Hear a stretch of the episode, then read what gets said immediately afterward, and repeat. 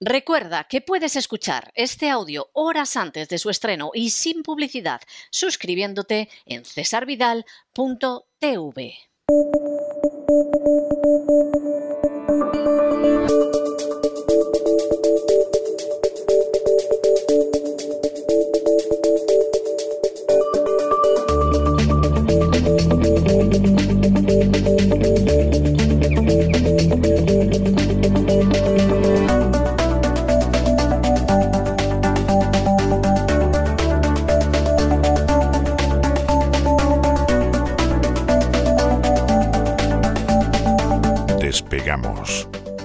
Lorenzo Ramírez.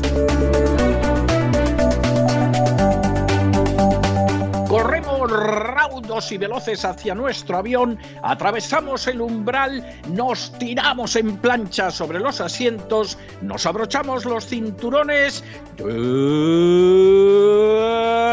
despegamos y nos vamos elevando por los aires hasta alcanzar nuestra altura y nuestra velocidad de crucero. A mi lado, Mire, no me extraña hoy nada que lleve usted un casco, don Lorenzo, porque están las cosas. Muy complicado, que ¿eh? No, no sabes lo que puede llegar a pasar, ¿eh? Por si acaso, y puesto que Pedro Sánchez ha dicho que va a mandar tropas a Ucrania, por si acaso lo reclutan, hace usted bien con el casco. Muy buenas noches. Buenas noches. Tengo el teléfono desconectado, no sea que, que le dé por llamarme y que diga, oye, tú que tú no, eras- tú no sabías ruso, ¿Eh? pues vete para allá a ver qué pasa. La verdad es que buenas noches, don César, por decir algo. Eh, para en el mundo que me bajo, ¿no? Es la primera sensación que he tenido esta mañana cuando estaba desayunando.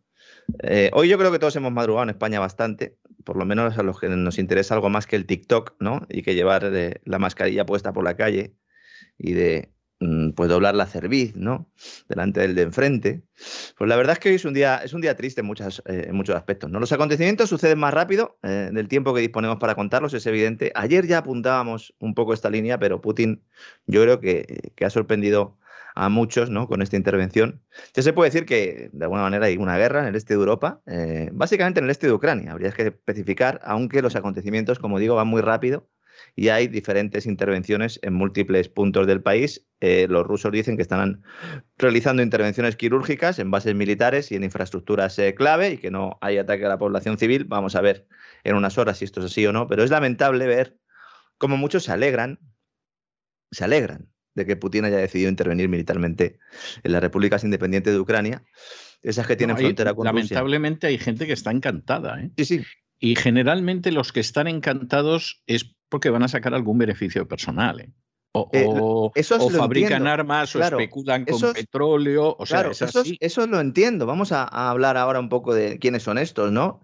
Yo eso incluso lo puedo comprender, ¿no? Porque al final, como no sirven a Dios, sino que sirven a, a otra cosa, pues yo entiendo que al final el pecunio sea el pecunio. Pero, ¿y los ignorantes, muchos de ellos supuestamente libertarios, que se han olvidado de que la guerra es el triunfo siempre de aquellos que están diseñando y aplicando planes de ingeniería social, planes colectivistas, para bajo esa apariencia de un falso gran reinicio imponer esa dictadura, en la que políticos y grandes empresarios saquen nuestras haciendas y roben nuestras almas, previamente mortificadas, eso sí, por el miedo de sus acciones, ya sean pandemia, ya sean cambios climáticos, terrorismo de Estado, disfrazado de defensa de la democracia. Hoy pierde la democracia, también evidentemente. Justo los que se alegran son los que dicen ser demócratas. Es muy curioso esto. esto también, ¿no? Dicen, no, es que Ucrania pierde su soberanía. ¿Qué soberanía, señores? ¿eh? Escuchen el editorial de hoy de don César Vidal, por cierto, para enmarcar. ¿eh? Don César, este me lo guardo yo para, pues, para- para- en mi archivo personal, ¿no? Porque la verdad es que creo que eh, es una editorial que yo estoy seguro de que usted no, ha, no ha querido hacerlo y que le ha costado hacerlo porque, bueno, pues al final, a pesar de que el 70% del mismo, ¿no? Todo lo que iba contando usted en ese editorial, pues ya lo habíamos contado aquí y al final es historia, pero el final no era este, ¿no? El que, el que queríamos, ¿no? Hoy pierde la verdad también, porque todo está ya tan desvirtuado que informar es cada día más complicado. Eh, cuidado con las imágenes que estamos viendo en los medios de comunicación, ¿eh? que aquí hay propaganda de los dos lados. ¿eh? Asegúrense antes de retuitear algo, antes de enviar un mensaje a sus compañeros, a ver si están enviando ustedes imágenes de otros conflictos, de otras ciudades. Les recomiendo a todo el mundo que, eh, a todo el mundo que le interese, bueno, si están escuchando este programa es porque les interesa, evidentemente, que vayan a internet y que busquen un mapa de Ucrania. y que las informaciones que vayan leyendo y tal, pues que las vayan situando en ese mapa. Si tienen al, lado un mapa de los gasoductos que pasan por Ucrania, también, porque entenderán muchas cosas.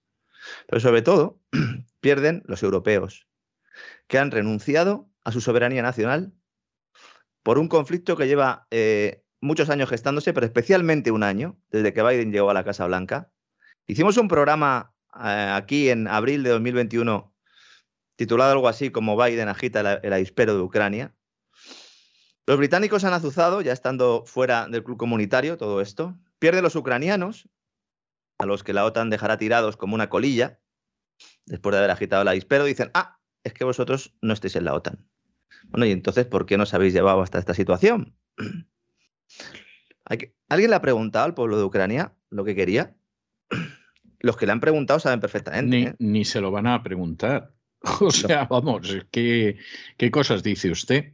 Los que tienen familia en Ucrania y las personas que nos escuchen y que tengan un conocimiento un poco de lo que es el pueblo de Ucrania, sabría y, y sabrá que de todos los escenarios posibles, este era uno de los peores. Y les han llevado hasta ahí. Después de agitar el avispero, el oso da un zarpazo, evidentemente. Evidentemente. Pierden los hogares y las pequeñas y medianas empresas, que van, vamos a sufrir el incremento de los precios energéticos y con ellos del resto de bienes y servicios. Y ganan los de siempre, usted lo ha dicho antes, ¿no? Complejo militar industrial, los políticos con alma de dictador, los falsos filántropos que se hacen de oro con cada guerra y cuyos sueños húmedos están formados por hileras de cadáveres, y sobre todo gana el totalitarismo mundialista que ya tiene excusas para ocultar sus vergüenzas y para poner a todo trapo su maquinaria intervencionista. Yo creo que ese es un resumen ¿no? que plantea mm, o, que ilustra eh, la situación en la que estamos y un poco también mi pensamiento ¿no? que quería expresar antes del programa porque hay mucha gente que, insisto, eh, parece que está muy contenta de que esto suceda y nosotros no. Nosotros siempre damos información e intentamos, sobre todo, que nuestros, eh, nuestros eh, queridos amigos puedan sacar sus conclusiones. ¿no?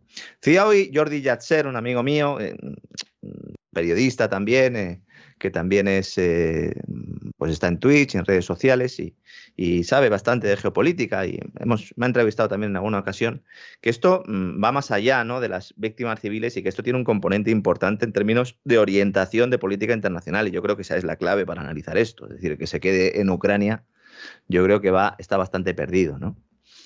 Putin ha respondido a un ataque económico de Occidente. Ayer nuestro programa se titulaba así, ¿no? Eh, Occidente ataca a Rusia. Y muchos se han sorprendido hoy diciendo, bueno, no es Rusia la que está atacando Occidente. Bueno, eh, ayer por la mañana es cuando Nord Stream 2 eh, se cierra definitivamente. O por lo menos Alemania ya dice definitivamente que no lo va a abrir, a pesar de que había presiones políticas dentro de Alemania para que lo abriera, ¿verdad, don César? Unas presiones... Había, había, había, ya lo creo. Sí, unas presiones que llegaban incluso de antiguos eh, responsables gubernamentales, ¿no? Del gobierno germano, ¿no? Estados Unidos ha conseguido cerrar el grifo del gas a Europa y Rusia evita que la OTAN llame a la puerta de su casa, evitando a su vez que Ucrania eh, pues sea controlada por Occidente. Mm.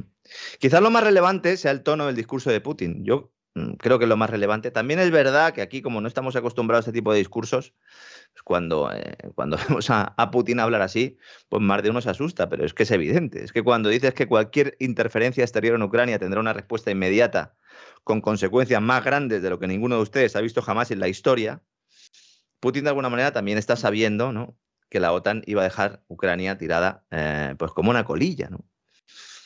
Es importante señalar que Rusia sigue denominando esta intervención Operación Especial en Donbass. Vamos a ver qué sucede en las próximas horas, que todavía no lo sabemos. De momento no es una guerra de Ucrania, ni es una invasión de Ucrania. El tema de invasión, también me gustaría hacer un comentario. Yo creo que ha sido lo único interesante de las declaraciones de la portavoz del gobierno chino, ¿verdad, don César? Al respecto, que se ha lavado las manos eh, como Pilatos, y básicamente lo que ha dicho es que hay que dialogar. El gobierno, ¿no? claro, y además el gobierno chino en ese sentido tiene las cosas muy claras. Ha dicho que no le van a meter en la dinámica de la Guerra Fría y que o eres mi amigo o eres mi enemigo, porque no está por la labor. Entonces, esos que decían que cuando invadiera Rusia iba a invadir China Taiwán, ¿esto, ¿esto cómo está? Esto parece ser que no. Eh, porque mejor oportunidad, ¿no? Ahora, mm, perfecto sería, ¿no? pero no, ¿verdad? No, lo veo yo eso, no. La portavoz del gobierno chino le han preguntado por el, término y el concepto de invasión. Claro, aquí estamos en una guerra de la propaganda también, en una guerra del lenguaje, eh, y debido al desarrollo, sobre todo tecnológico de las comunicaciones, pues ha cambiado todo, ¿no? Y las coberturas de los conflictos y de las guerras también, ¿no? También de la política y es al neolengua, ¿no? Claro, aquí está la clave. ¿Llamamos esto invasión? ¿Lo llamamos intervención o operación especial en un área determinada del país? Entonces, preguntada, interpelada por esto, la portavoz del gobierno chino ha dicho, ¿qué palabra usaron cuando los militares estadounidenses decidieron iniciar unilateralmente acciones militares contra Afganistán o Irak sin base legal alguna o autorización de la ONU? Bueno, pero ahí sí hubo invasión, o sea, eso es innegable, ¿no? Evidentemente. Esto, esto no se parece más a otro tipo de operaciones. Claro, pero es que en aquel caso, por eso lo decía la portavoz del gobierno chino, no se denominó invasión. Ese es el asunto, ¿no? Entonces, cuidado con la guerra del lenguaje. Bueno, algunos sí, otros no. Algunos, los mismos que están, casualmente los mismos, casualmente los mismos que están diciendo que ahora hay invasión, entonces decían que no la había. Decían que había una intervención también limitada, ¿no? Básicamente, al menos de momento, muchos consideran que finalmente caerá Zelensky, que se celebrarán nuevas elecciones. Esto es un escenario que yo creo que es, eh, hay que esperar eh, eh, a conocer muchos acontecimientos para poder llegar a esta conclusión. Es importante también no dejarnos llevar ahora por las conclusiones precipitadas, insisto, porque es que ahora mismo se están produciendo las intervenciones. Y luego, pues hay que también decir que Putin se ampara en el artículo 51 de la Carta de la ONU, con la aprobación del Consejo de la Federación, de la Cámara Alta Rusa, para llevar esta intervención militar. ¿no?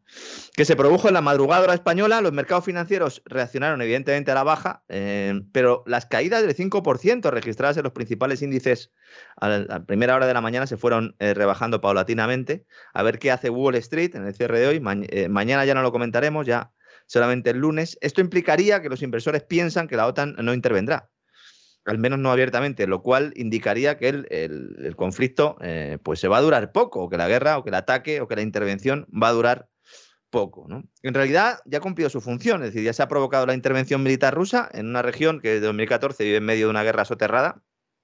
Las bolsas asiáticas no registraron importantes descensos también, un poco siguiendo esta línea. Esto ha sido sobre las 6 de la, de la mañana madrugada española. Las chinas de Hong Kong y Shanghái han llegado a dejarse más de un 3%, mientras que el Nikkei de Tokio y el Kospi pues, cedieron en torno a un 2%. Es decir, de momento una, una, es una consecuencia limitada en esas bolsas. Donde sí ha habido, evidentemente, un golpe importante es en, en el mercado ruso.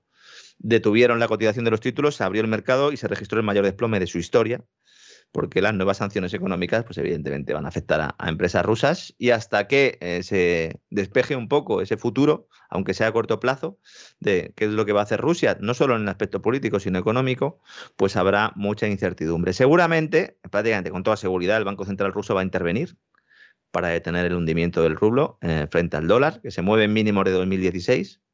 El petróleo se va por encima de los 100 dólares, efectivamente el gas se dispara. bueno, el gas. A Rusia no le va a venir nada mal, ¿no? Claro, es que esa es otra de las circunstancias. Es decir, con esta intervención Rusia está impulsando los precios del gas, los precios del petróleo. Él evidentemente es un gran vendedor de ambas materias primas y los que se la tienen que comprar, pues ya no se la van a comprar porque han decidido pues poner la OTAN en la puerta de su casa.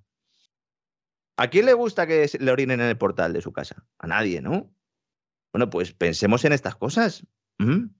Pensemos en estas cosas, sobre todo cuando también, como decía usted en su editorial, es que usted en su editorial hoy ha resumido muy bien la, situación. Había un pacto, ¿no? Entre la OTAN y Rusia para que los países del este de Europa. Reiterado. Reiterado varias veces, sí. Evidentemente, es que esa era la condición. Incumplido siempre. Claro. Entonces, eh, bueno, de aquellos polvos vienen estos los, ¿no? Mientras las acciones, bueno, iba a decir, el gas. El precio del gas ha subido un 25% en un día. Un 25%. Recordemos que el gas es eh, nuestra base energética ahora mismo, además de los molinillos y los paneles solares. En Europa especialmente, en España especialmente. En Alemania también, junto con el carbón. Los franceses están un poco más tranquilos. Y mientras las acciones caen y las materias primas se encarecen, los valores refugio registran un aumento de la demanda como en toda guerra. ¿no? El oro se revaloriza vuelve otra vez a estar de moda. Los rendimientos de los bonos públicos descienden, porque ahora la gente compra deuda pública. Es, curioso ¿no? Mm, plantear que la deuda pública pueda ser un refugio, pero lo es, porque al final dicen, bueno, en época de incertidumbre, el que va a pagar seguro va a ser el contribuyente. No sabemos cómo, pero va a pagar, con lo cual, ¿quién avala la deuda pública? El contribuyente. Pues al final hay un descenso de los rendimientos de los bonos públicos, aumenta el precio. Y el considerado por muchos el tercer activo refugio ha fracasado a la hora de servir de protección para el pánico provocado por la guerra y me estoy refiriendo a las criptomonedas, entre las que destaca el Bitcoin, cuyo precio se desplomó casi un 10%. Lo mismo sucedió con el Ethereum, el Ethereum, la otra cripto con mayor demanda, que perdió un 12%. Esta crisis, en el aspecto de las divisas, está demostrando lo que algunos venimos diciendo desde hace tiempo, y es que la entrada de inversores institucionales en las criptodivisas y su uso sobre todo principal como activo financiero hace que tengan un comportamiento muy similar, parecido al de las acciones, sobre todo en comparación con el del dinero. Se parecen mucho más a una acción, un Bitcoin ahora mismo, que a una mm, moneda. En estos últimos años, en los que las criptomonedas han tomado un peso considerable en el mercado, el Bitcoin, eh, probablemente no, la más importante de todas, se mueve más o menos como el Standard Poor's 500, el principal eh, indicador de la bolsa de Estados Unidos, de la bolsa de Nueva York, pero con más volatilidad, es decir, mm, con más subidas y bajadas, con más dientes de sierra, ¿no? Sobre todo desde el inicio de la pandemia. Esto lo comentaba en una newsletter esta semana Víctor Álvaro González, analista de, Next Step eh, Finance, y, estoy completamente de acuerdo. Antes de la intervención rusa, la conclusión más importante de esta correlación entre el Bitcoin y la renta variable es que el Bitcoin no representa una buena forma de diversificar el riesgo frente a, esas acciones, al menos de acuerdo con lo que estamos viendo en los últimos dos años. ¿eh? También es verdad que es un periodo muy específico y muy especial, ¿no? Pero uno coge las gráficas y ve que van de la mano. Pero si además es mucho más volátil que las acciones, pues esto eh, tiene una parte buena y es que se puede ganar mucho más dinero que invirtiendo en un fondo o en un ETF indexado ¿no? al, al SP500, pero también que se puede perder mucho más. Esa es la definición de volatilidad. Para el trader, para el inversor a corto plazo, esto es atractivo, pero esto para el perfil conservador es una pesadilla, ¿no? Como decía el propio Víctor, ¿no? Estoy completamente de acuerdo. Es decir, no solo hay un problema en términos de suministro energético, sino que también hay un problema de cara al futuro del ahorro. Reuniones, sanciones, eh, se irán conociendo en, las próximas semanas. Eh, reunión del Consejo de Emergencia, Consejo de Seguridad de la ONU, etcétera, etcétera. Pero esta crisis en el este de Europa puede tener también un impacto en las decisiones que tomen los bancos centrales. Y de esto se va a hablar en las próximas semanas. Ya esta mañana, en algunos círculos eh, cercanos a, Frankfurt, ¿verdad? mientras que unos hablaban de bombardeos, otros hablaban de gas, pues otros hablaban del Banco Central. ¿Por qué? El Banco Central ya está dejando caer que no va a reducir su programa de compra de bonos y que se está pensando lo de subir los tipos de interés. Claro, está diciendo, ¿y cómo subo ahora yo los tipos de interés en medio de una guerra? ¿Cómo sube el coste de la financiación? ¿Cómo sube el coste de la deuda? Si viene una recesión. Alemania está en recesión ahora mismo. Antes del ataque de Rusia. recesión, sí. Ya está en recesión. Pues si no se actúa y se aplica una política monetaria menos restrictiva del anunciado, que tampoco es que fuera a ser muy, muy restrictiva, pero se había cambiado el tono, esto lo que va a hacer es dar aún más alas a la inflación. Hasta ahora la inflación se producía por tres elementos. La barra libre de liquidez, la mayor creación de dinero de la historia, impulsada de forma exponencial por la crisis pandémica, aunque ya llevaba décadas produciéndose. Primer factor. Segundo factor, los problemas de ajuste entre oferta y demanda, cuellos de botella generados pues, por las restricciones en esa misma crisis pandémica.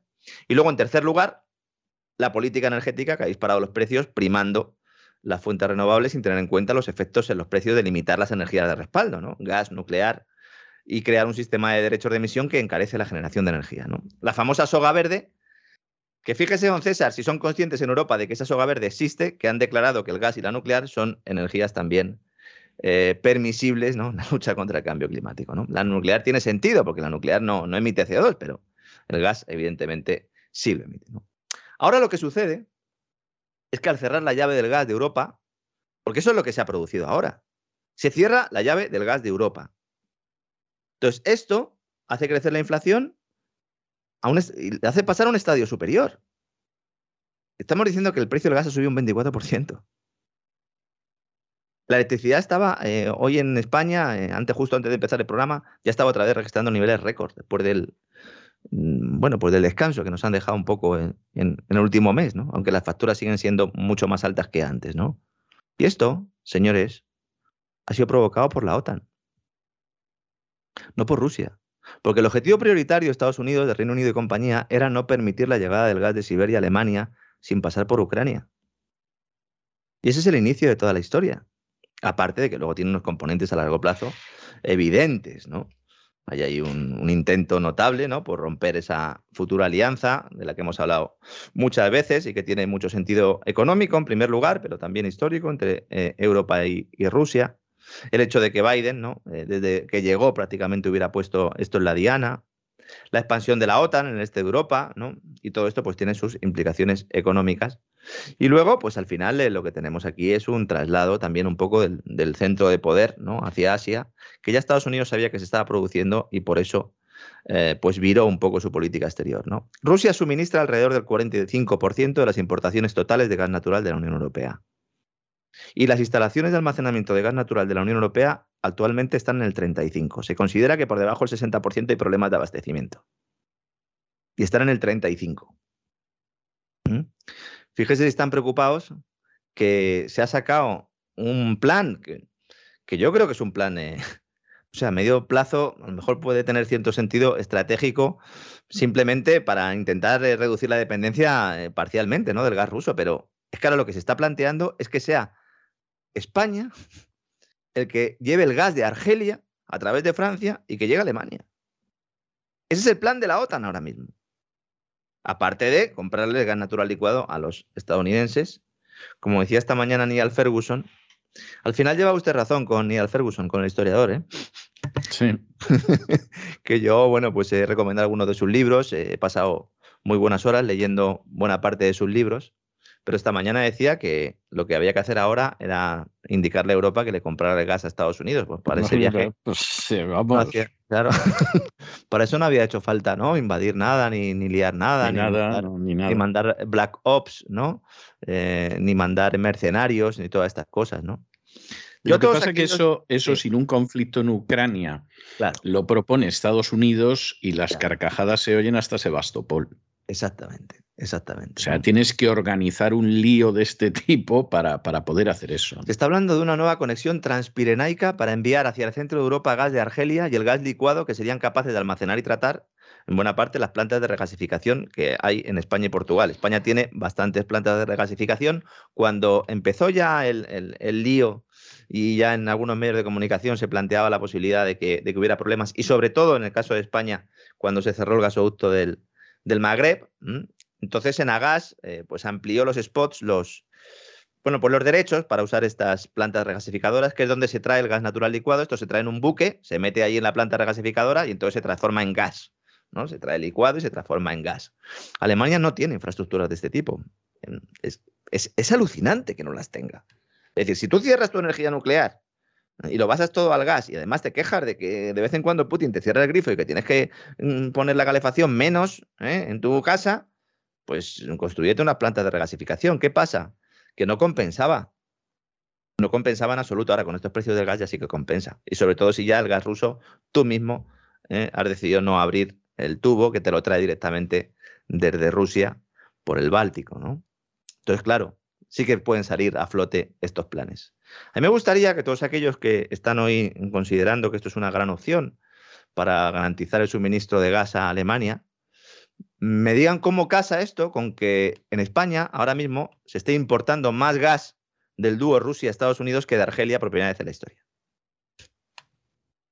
Es que no pueden ser las dos cosas a la vez. Oiga, si nosotros no tenemos suficiente gas de Argelia porque nos han cerrado un tubo, si estamos buscando vías alternativas, si estamos trayendo de Argelia todo lo que puede traer ese tubo.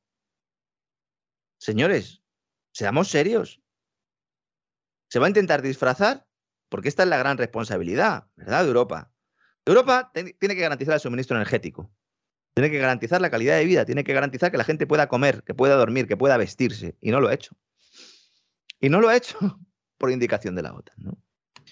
¿Qué va a pasar con el Banco Central Europeo? Algunos dicen ya que la primera subida de tipos podría retrasarse todo parecía listo ¿no? para, para dar un giro a la política monetaria. Sin embargo, hay otros economistas que no consideran que esto sea así. ¿no? la aseguradora AXA esta mañana emitía un informe de estos, eh, pues prácticamente al calor de los acontecimientos, planteando que el margen de maniobra para adaptarse a un shock geopolítico eh, con la política monetaria es muy estrecho precisamente por lo que estábamos comentando antes, porque es que la inflación es que está disparada ya. No es que se vaya a disparar, es que ya está disparada. Otra cosa sería si la Reserva Federal esquiva la subida de tipos por el conflicto de Ucrania. Esto cambia completamente la película. Eh, en principio el mercado no está descontando que esto se vaya a producir, pero se podría producir. Lo dudo mucho, lo dudo mucho, pero como siempre digo, no somos adivinos. Algunos escuchan este programa pensando que es un programa de mm, profecías y no, no es un programa de profecías. Damos información y damos nuestra opinión ¿eh? y en algunos casos estamos más cerca de lo que luego sucede y en otros más lejos, pero en ningún caso queremos ser profetas. Los que buscan profetas normalmente que se lo hagan mirar porque a lo mejor no están eh, adorando al que tienen que adorar. ¿no? A ver, un banco central puede proponerse generar un estado permanente de inflación. De hecho, es lo que han hecho los bancos centrales. ¿Se acuerda usted que la obsesión era la deflación? Esta es la mayor obsesión para un banquero central, la deflación. No, bueno, inflación con que haya un poco es suficiente, ¿no? Esto sirve hasta cierto punto, porque por este camino, antes de llegar una, llegas a una bifurcación, ¿no? Tienes dos opciones. O salvas tu sistema monetario o lo destruyes.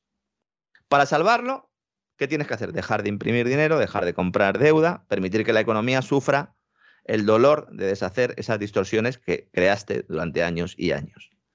Yo creo que el problema que tiene ahora mismo la banca central es que esta opción o esta, bifurcación ya pasó hace mucho tiempo.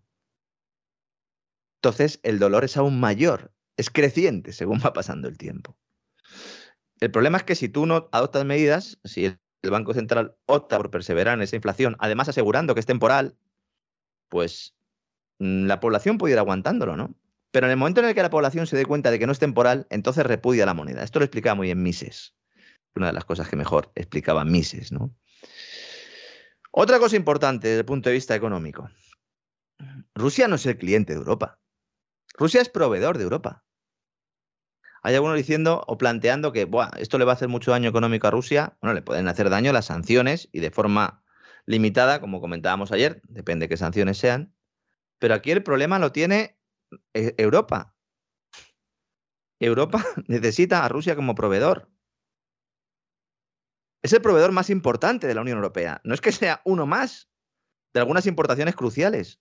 Importaciones que no pueden ser sustituidas rápidamente, que no pueden ser reemplazadas en algunos casos, ni de manera indirecta tampoco.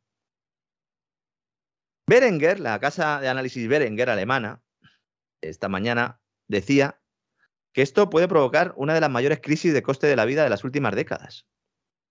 Y es así. Inflación en máximos, interés de los depósitos en mínimos, salarios estancados, eso es pérdida de poder adquisitivo de los hogares. ¿Mm? ¿Merecía la pena? Pregúntenselo, de verdad.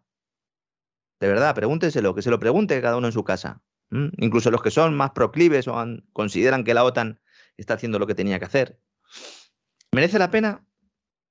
Este golpe a las familias, el golpe económico me refiero, evidentemente, afecta sobre todo a aquellas cuyo poder de negociación salarial es menor. ¿Y estos quiénes son? Pues los que cobran menos, los que tienen trabajos peores, esos que están muy contentos porque en España se les ha subido el salario mínimo interprofesional. Estos son los que más sufren. El problema es que cada día somos más los que estamos en ese, en ese sitio, ¿no? No, sin duda. Claro. Sin duda. Solo hay que ver la encuesta financiera de la familia del Banco de España. Es que ahí se ve. Se ve. Sí, sin y estas familias, además, evidentemente, como no son los traders y no son esos sospechosos habituales que se hacen de oro con la guerra, etcétera, etcétera, y que tienen más miedo que un nublado y que no saben qué hacer con su dinero porque estamos en, en algunas burbujas tremendas y en otras, pues estamos en plena retirada de esa banca central, pues el 60% de todos sus activos financieros en España, esas familias lo tienen en depósitos en el banco, que están perdiendo poder adquisitivo, eh, eh, sí, poder de compra, pues a la misma velocidad a la que crece la, la, inflación ¿no? Y en algunos casos, pues eh, tienen instrumentos de inversión que son peor, que, están perdiendo dinero porque es que no solo no ofrecen una rentabilidad, sino se, se las están comiendo las comisiones, ¿no? Como comentábamos en, en muchas ocasiones, ¿no? Yo creo que la clave aquí, don César, para saber un poco lo que va a ocurrir en las próximas horas, y esto se va a alargar mucho o poco, es saber si finalmente eh, la OTAN se mantendrá con los brazos cruzados allí en Letonia, allí en Polonia, ¿verdad? Allí en la frontera con sus aviones, que dice el diario ABC que están ahí preparados. No sé para qué mm, exactamente, mm, pero si efectivamente no se produce esa intervención, pues yo creo que, que el, conflicto, la intervención militar rusa, yo creo que, durará poco, ¿no? Porque evidentemente, eh, ¿contra quién vas a luchar, no? Bueno, de momento se quedan ahí y cumplen con su papel y, en fin, con toda la agitación y toda la intoxicación mediática de los últimos meses, me cuentan que en Polonia están en pánico. Sí, sí, porque saben que puede, que puede haber lío ahí, sí. Vamos a ver, ahora mismo también hay que tener en cuenta, hay una intervención, por un lado, eh, militar pura y dura, de, contra las infraestructuras clave y, contra eh, también pues, eh, los edificios militares y, todas las fuerzas eh, militares que tiene Ucrania. Y luego también hay un ataque de alguna manera energético económico. ¿no? Ahora mismo el sistema energético de Ucrania está desconectado de Rusia y Ucrania va a estar en modo independiente los últimos días para probar un sistema que es una futura conexión a la red europea de operadores del sistema de transmisión, que esto implica que de alguna manera se aísla al país, ¿no? Entonces, evidentemente, eh, si están ahí en la, hay países en la frontera, pues evidentemente esos países que sí son OTAN, pues ahí es donde eh, sí que puede haber algún tipo de intervención militar. Yo creo que ya sería una locura, ¿no? Que, que Putin se planteara eh, llevar el, conflicto tan cerca, ¿no? Yo sinceramente hasta tengo serias dudas de que entre, de que se produzca una invasión de Ucrania. O sea, más que nada porque la capacidad, hombre, como poderla invadir, la podría invadir. Quiero decir, seguramente ya ha destrozado la capacidad de defensa de Ucrania. Es decir, ya no les deben de quedar aviones, ni les deben de quedar tanques, ni les debe quedar nada. Evidentemente eso sería un paseo militar. Pero no tengo la sensación de que el interés de Putin sea, sea invadir Ucrania, ni ocuparla, ni cosa parecida. No, no, desde luego, como comentaba antes, ¿no? Y siguiendo un poco la, el, indicador, mm, yo creo que más fiable que podemos tener ahora, que es un poco cómo se están moviendo los mercados, que en ese sentido sí que nos sirven un poco para anticipar a corto plazo. Yo las caídas que estoy viendo en bolsa no son, no son caídas de, de, de guerra eh, o de invasión de, Ucrania, ¿no? Wall Street ha, abierto con unas caídas del 2,5%. Hace, bueno, pues insisto, cuando estamos haciendo este programa lleva una hora de cotización Wall Street y el IBEX se está perdiendo un 4%. Es decir, en principio... Que eso pasa cada lunes y cada martes con el IBEX.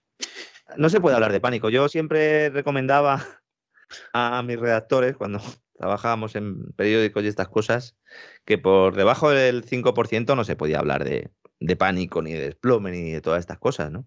También es verdad que nosotros hemos vivido la crisis de 2008, que en los mercados fue tremenda, y supongo que los que vivieron la crisis del 87 en Wall Street pues dirían lo mismo, ¿no? Y efectivamente pues eh, son caídas que también hay que atribuir en buena medida a ajustes que se deben producir. Llevamos diciendo desde hace muchos meses que los bancos de inversión de Estados Unidos están advirtiendo de que las bolsas tienen que tener una severa corrección en el caso de la bolsa de Estados Unidos, el tema de los tipos de interés y la cercanía de la subida de tipos de interés y la inflación, que al final es lo que obliga a la banca central a subir los tipos de interés, así lo estaba anticipando. Y bueno, pues eh, ahora se mezcla todo, totum revolutum. Algunos dirán que es por Ucrania. Yo sigo pensando que el ajuste de los mercados se tenía que producir de igual forma, pero bueno, es una buena ocasión para buscar excusas y para plantear explicaciones a posteriori. Yo creo que ahora mismo en el ámbito económico en lo que hay que fijarse es en lo que va a hacer el, Banco Central Europeo y sobre todo esa reunión de la Reserva Federal que se va a producir dentro de tres semanas y que tanto lo que decidan, es decir, si suben los tipos un cuarto de punto, medio punto y sobre todo el tono pues eh, nos ayudarán a entender un poco lo que puede pasar en la, en la economía en los próximos meses. En todo caso, estamos ante un fin de ciclo económico, como venimos anunciando, estamos ante una época importante de ajuste y ahora pues eh, vienen vacas flacas. Alguno dirá, ¿y las vacas gordas dónde están? Bueno, yo todavía no las he visto. Eh, es que hace mucho tiempo que dejó de... Ah. Sí, sí, es que hace mucho tiempo. Yo es que no las he visto. Yo me acuerdo, yo me acuerdo de ir en el coche volviendo de un examen en la universidad y había unas torres gemelas que ya estaban cayendo, don César. Ya, ya, pero yo sí he vivido épocas económicas buenas. Reconozco, vamos a ver, eh, reconozco, porque esto sí, esto sí que es cierto, que esas épocas, cuando yo miro con cierta perspectiva, fueron muy pocas y duraron muy poco. ¿eh? O sea, no. es mejor el recuerdo que tiene, ¿no? En general. No, también, también se lo digo, porque claro, yo si miro hacia atrás, pues evidentemente sé que son pocas épocas y que duraron poco, pero sí las he vivido. Es decir, vamos a ver, eh, yo viví en mi infancia lo mejor de la época económica del franquismo, que fue apenas una década. O sea, el franquismo duró cuatro pero, pero la gente se acuerda, sobre todo los apologistas del régimen, de, la época buena. la época buena duró una década un poquito larga, duró 11, 12 años, no duró más. ¿eh? Pero yo esa época la viví en la infancia y algo se notaba. ¿eh? Y la gente que era mayor que yo la notaba más porque había vivido la República y la Guerra Civil y la posguerra, etcétera, pero ahí hubo un periodo que además se acabó no con la transición, se acabó en el año 73 y yo lo recuerdo perfectamente porque fue la crisis del petróleo y el gobierno de Franco estaba lleno de papanatas que no tenían ni idea de cómo de lo que tenían que hacer con la crisis del petróleo. Y cuando salían las imágenes de cómo en otros países de Europa había restricciones de gasolina, por ejemplo, pues salían los príncipes de una de estas monarquías nórdicas yendo en bicicleta, la gente en España se partía de risa diciendo que en España eso no pasaba. ¿eh? O sea, eso les pasaba a otros, pero nosotros lo hacíamos también que no pasaba. Y ahí empezamos en el año 73 una situación que duró pero muchísimos años, muchísimos años. Empezó antes de morir Franco y acabó mucho después de morir Franco. Viví después la dichosa crisis de, de los años 90, de inicios de los años 90, que bueno, empezó en el 92 y parece que para celebrar el la crisis, centenario... La crisis, del latrocinio, la, crisis del latrocinio, se robó en España todo lo que se podía robar. Todo lo que se podía robar. Yo lo que critico de los años 90 es eso y las sombreras. Ya sabe usted que que son las dos cosas que no. Sí, y claro, esa fue una crisis salvaje que yo también la viví. O sea, y que fue verdaderamente de, campeonato. ¿eh? O sea, sobrevivir en medio de esa crisis, yo prefiero no recordarlo porque fueron unos años durísimos, de los más duros de mi vida. Eh, salimos de esa situación hacia el año 98 con Aznar, 97-98, y luego hasta el 2004. Claro, a lomos de la burbuja del euro, ¿verdad? Sí, y a lomos de que se bajó algo los impuestos, en fin, lo que fuera. Pero ahí salimos, bueno, estuvimos fuera algo más de un lustro, no mm. más, ¿eh? no más, don Lorenzo. Y esa fue una época, bueno, eh, económicamente buena, pero eso ha quedado en el pasado. Yo tuve la suerte de que en el año 2004, en queso empezó a acabarse, coincidió con que empecé a dirigir un programa de radio, con lo cual eh, la crisis me pilló menos y tal, pero, pero yo veía lo que era la situación a mi alrededor y, ahí se acabó y llegamos en el 2007 a la crisis en España, antes del 2008, y no hemos levantado cabeza desde entonces. O sea, es que eh, si yo miro hacia atrás, mi vida ha sido una vida de crisis y además tengo que decir que cada vez peores y con la sensación de que un día va a venir la mundial. Es decir, va a venir la crisis gorda, gorda, todavía mayor que la del 2008 mm. y vamos a ver qué pasa. Eso sucede eh, en buena medida porque no se ha permitido que se produjeran los ajustes que se tenían que haber mm, eh, producido. Y no estoy hablando de recorte de gasto público, estoy hablando de liquidación de empresas directamente que se tendrían que haber producido. Porque cuando hay una etapa en la cual pues, el dinero barato, la barra de liquidez, eh, pues lo inunda todo, esa barra libre de liquidez, pues entonces se adoptan inversiones y se adoptan proyectos que en condiciones normales de mercado no se adoptarían. Entonces, eso es dopar esa demanda no solo en el poder de compra de la gente que pueda pedir créditos y que pueda comprar casa, etcétera, etcétera, que también, sino porque hay gente que gracias a eso y que esa demanda está ahí, pues se hacen proyectos de todo tipo. Cuando eh, viene la subida del tipo de interés o cuando se empieza a ajustar ese tipo de interés a lo que sería un, tipo de interés de mercado que en realidad no sabemos cuál es, porque como permanentemente está intervenido para ajustar esas cadenas de producción, etcétera, etcétera, si no se realiza eso, pues entonces se mantienen empresas que de otra manera no se mantendrían. Eso es la definición de empresa zombie. Entonces, poco a poco la, bola se va haciendo más grande. Y el incentivo a pincharla, poco a poco también se va reduciendo, porque claro, ¿quién le pone el cascabel a ese gato? Cuando nosotros lo apuntábamos, pero lo apuntábamos algunos, algunos analistas, algunos economistas, no porque fuéramos muy listos, es que esto está estudiado ya.